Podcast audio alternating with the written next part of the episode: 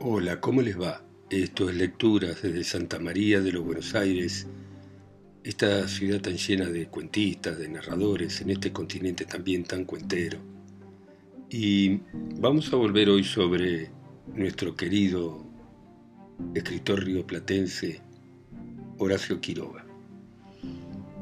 Y vamos a leer un cuento que se llama Nuestro primer cigarro.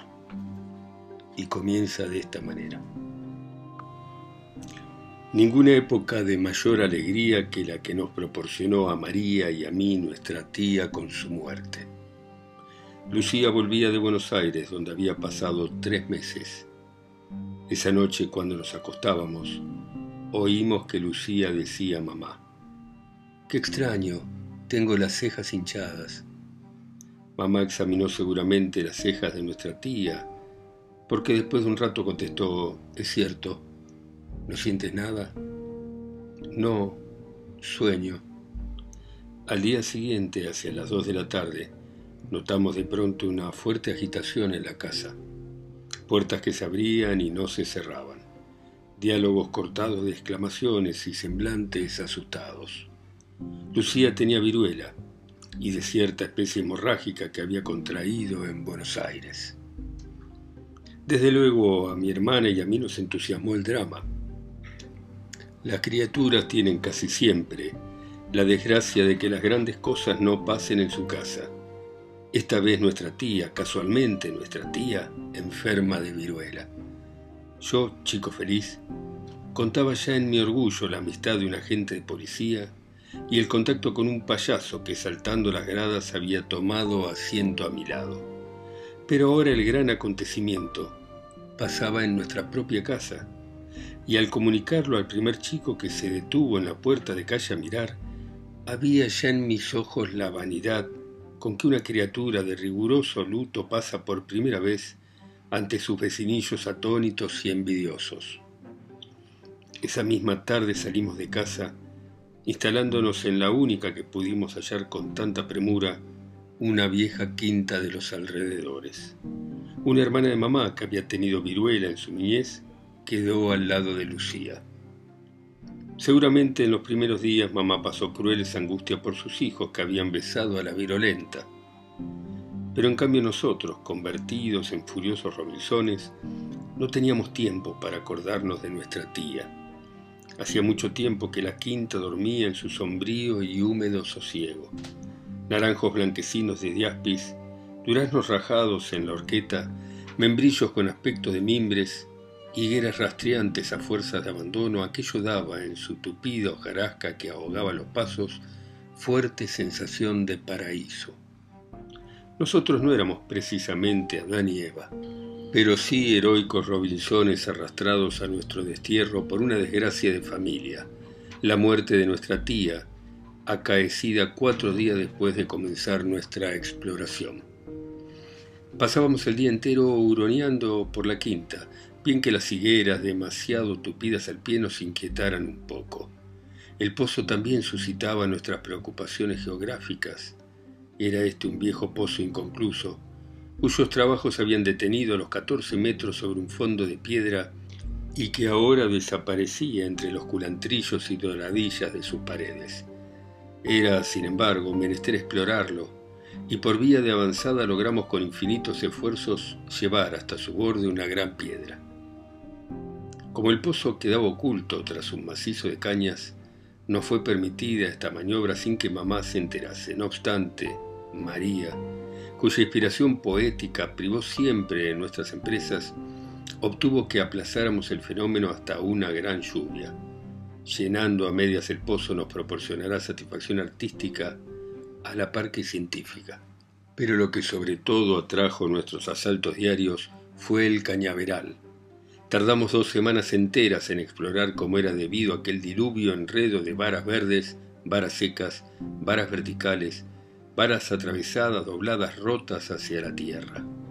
Las hojas secas detenidas en su caída entretejían el macizo que llenaba el aire de polvo y brisnas al menor contacto. Aclaramos el secreto, sin embargo, y sentados con mi hermana en la sombría guarida de algún rincón, bien juntos y mudos en la semi-oscuridad, gozamos horas enteras el orgullo de no sentir miedo. Fue allí donde una tarde, avergonzados de nuestra poca iniciativa, inventamos fumar. Mamá era viuda. Con nosotros vivían habitualmente dos hermanas suyas y en aquellos momentos un hermano, precisamente, el que había venido con Lucía a Buenos Aires. Este tío de 20 años muy presumido y elegante habíase atribuido sobre nosotros cierta potestad que mamá, con el disgusto actual y su falta de carácter, fomentaba. María y yo por de pronto profesábamos cordialísima antipatía al padrastrillo. Te aseguro, decía él a mamá, señalándonos con el mentón, que desearía vivir siempre contigo para vigilar a tus hijos. Te van a dar mucho trabajo. Déjalo, respondía mamá cansada. Nosotros no decíamos nada, pero nos mirábamos por encima del plato de sopa. A este severo personaje, pues, habíamos robado un paquete de cigarrillos, y aunque nos tentaba iniciarnos súbitamente en la viril virtud, esperamos el artefacto. Este consistía en una pipa que yo había fabricado con un trozo de caña por depósito, una varilla de cortina por boquilla y por cemento masilla de un vidrio recién colocado. La pipa era perfecta, grande, liviana y de varios colores. En nuestra madriguera del cañaveral cargamos la María y yo con religiosa y firme unción. Cinco cigarrillos dejaron su tabaco adentro. Y sentándonos entonces con las rodillas altas, Encendí la pipa y aspiré. María, que devoraba mi acto con los ojos, notó que los míos se cubrían de lágrimas. Jamás se ha visto ni verá cosa más abominable. Deglutí, sin embargo, valerosamente la nauseosa saliva. ¿Rico? preguntó María ansiosa, tendiendo la mano. Rico, le contesté pasándole la horrible máquina. María chupó y con más fuerza aún. Yo que la observaba atentamente noté a mi vez sus lágrimas y el movimiento simultáneo de lengua, labios y garganta rechazando aquello. Su valor fue mayor que el mío. Es rico, dijo con los ojos llorosos y haciendo casi un puchero, y se llevó heroicamente otra vez a la boca la varilla de bronce. Era inminente salvarla.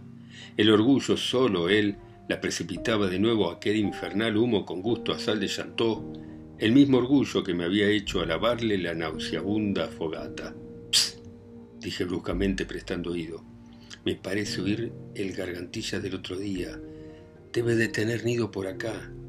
María se incorporó dejando la pipa de lado y con el oído atento y los ojos escudriñantes nos alejamos de allí, ansiosos aparentemente de ver al animalito, pero en verdad, asidos como moribundos aquel honorable pretexto de mi invención, para retirarnos prudentemente del tabaco sin que nuestro orgullo sufriera. Un mes más tarde volví a la pipa de caña, pero entonces con muy distinto resultado. Por alguna que otra travesura nuestra, el padrastillo había ya levantado la voz mucho más duramente de lo que podíamos permitirle mi hermana y yo. Nos quejamos a mamá. no hagan caso, nos respondió sin oírnos casi. Va, él es así. Es que nos va a pegar un día, gimoteó María. Si ustedes no le dan motivo, no, ¿qué le han hecho? añadió dirigiéndose a mí. Nada, mamá, pero yo no quiero que me toque, objeté a mi vez. En ese momento entró nuestro tío. Ah, aquí está el buena pieza de tu Eduardo. Te va a sacar canas este hijo, ya vas a ver. Se quejan de que le querés pegar. ¿Yo? exclamó el padrastillo midiéndose. No lo he pensado aún, pero en cuanto me falten el respeto, y harás bien, asintió mamá. Yo no quiero que me toque, repetí enfurruñado y rojo. No es papá, pero a falta de tu pobre padre es tu tío. En fin, déjenme tranquila, concluyó apartándonos. Solos en el patio, María y yo nos miramos con altivo fuego en los ojos. A mí nadie me va a pegar, asentí. no, ni a mí tampoco, apoyó ella por la cuenta que le iba. Es un bobo. Y la inspiración vino bruscamente y como siempre a mi hermana con risa furibunda y marcha triunfal. Tío Alfonso es un bobo, tío Alfonso es un bobo. Cuando un rato después tropecé con el padrastillo me pareció por su mirada que nos había oído. pero ya habíamos planeado la historia del cigarro pateador, epíteto este a la mayor gloria de la mula Maud.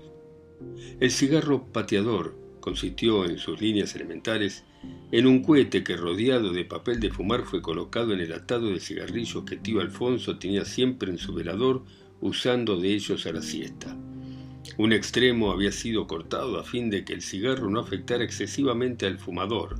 Con el violento chorro de chispas había bastante y en su total todo el éxito estribaba en que nuestro tío adormilado no se diera cuenta de la singular rigidez de su cigarrillo. Las cosas se precipitan a veces de tal modo que no hay tiempo ni aliento para contarlas. Solo sé que una siesta el padrastillo salió como una bomba de su cuarto encontrando a mamá en el comedor. Ah, acá estás. ¿Sabes lo que han hecho? Te juro que esta vez se van a acordar de mí. Alfonso. ¿Qué? No faltaba más que tú también. Si no sabes educar a tus hijos, yo lo voy a hacer. Al oír la voz furiosa del tío, yo, que me ocupaba inocentemente con mi hermana en hacer rayitas en el brocal del aljibe, evolucioné hasta entrar por la segunda puerta del comedor y colocarme detrás de mamá. El padrastillo me vio entonces y se lanzó sobre mí. Yo no hice nada, grité. Espérate, rugió mi tío corriendo tras de mí alrededor de la mesa. Alfonso, déjalo. Después te lo dejaré. Yo no quiero que me toque. Vamos, Alfonso, pareces una criatura. Esto era lo último que se podía decir el padrastillo.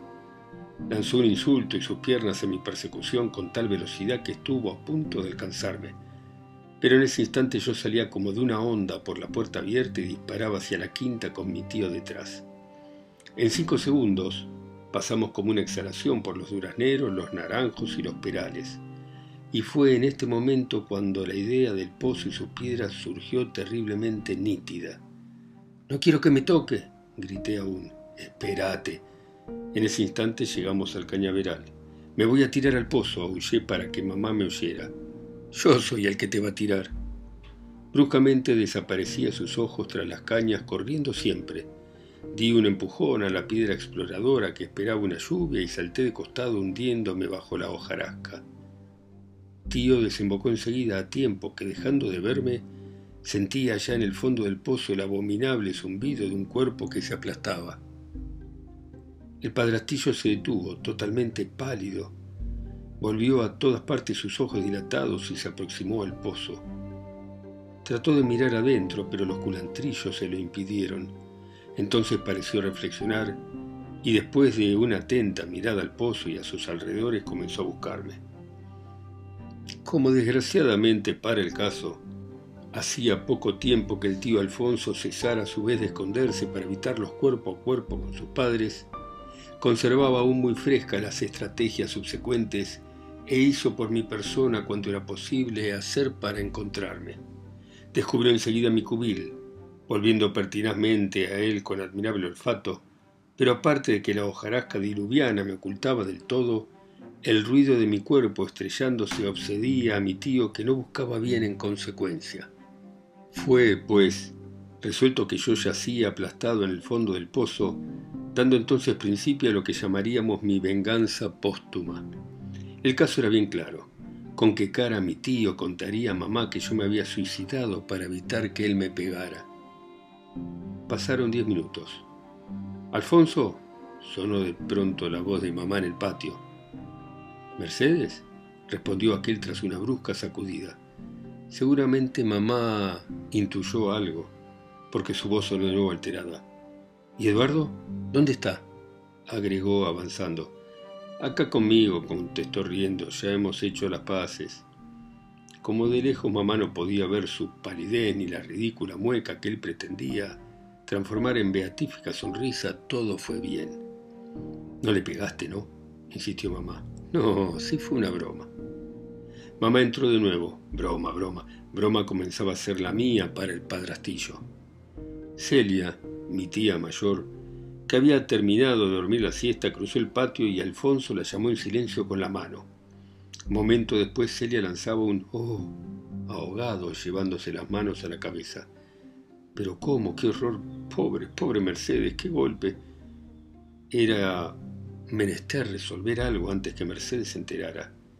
¿Sacarme con vida aún? El pozo tenía 14 metros sobre piedra viva. Tal vez, quién sabe, pero para ello sería preciso traer sogas, hombres y Mercedes. Pobre, pobre madre, repetía mi tía. Justo es decir que para mí, el pequeño héroe mártir de su dignidad corporal, no hubo una sola lágrima. Mamá acaparaba todos los entusiasmos de aquel dolor, sacrificándole ellos la remota probabilidad de vida que yo pudiera aún conservar allí abajo, lo cual, hiriendo mi doble vanidad de muerto y de vivo, avivó mi sed de venganza. Media hora después, mamá volvió a preguntar por mí, respondiéndole Celia con tan pobre diplomacia que mamá tuvo enseguida la seguridad de una catástrofe. Eduardo, mi hijo, llamó arrancándose de las manos de su hermana que pretendía tomarla y precipitándose a la quinta. Mercedes, te juro que no. Ha salido. Mi hijo, mi hijo, Alfonso. Alfonso corrió a su encuentro, deteniéndola al ver que se dirigía al pozo. Mamá no pensaba en nada concreto, pero al ver el gesto horrorizado de su hermano, recordó entonces mi exclamación de una hora antes y lanzó un espantoso alarido. ¡Ay, mi hijo se ha matado! Déjame, déjame, mi hijo, Alfonso, me lo has muerto. Se llevaron a mamá sin sentido.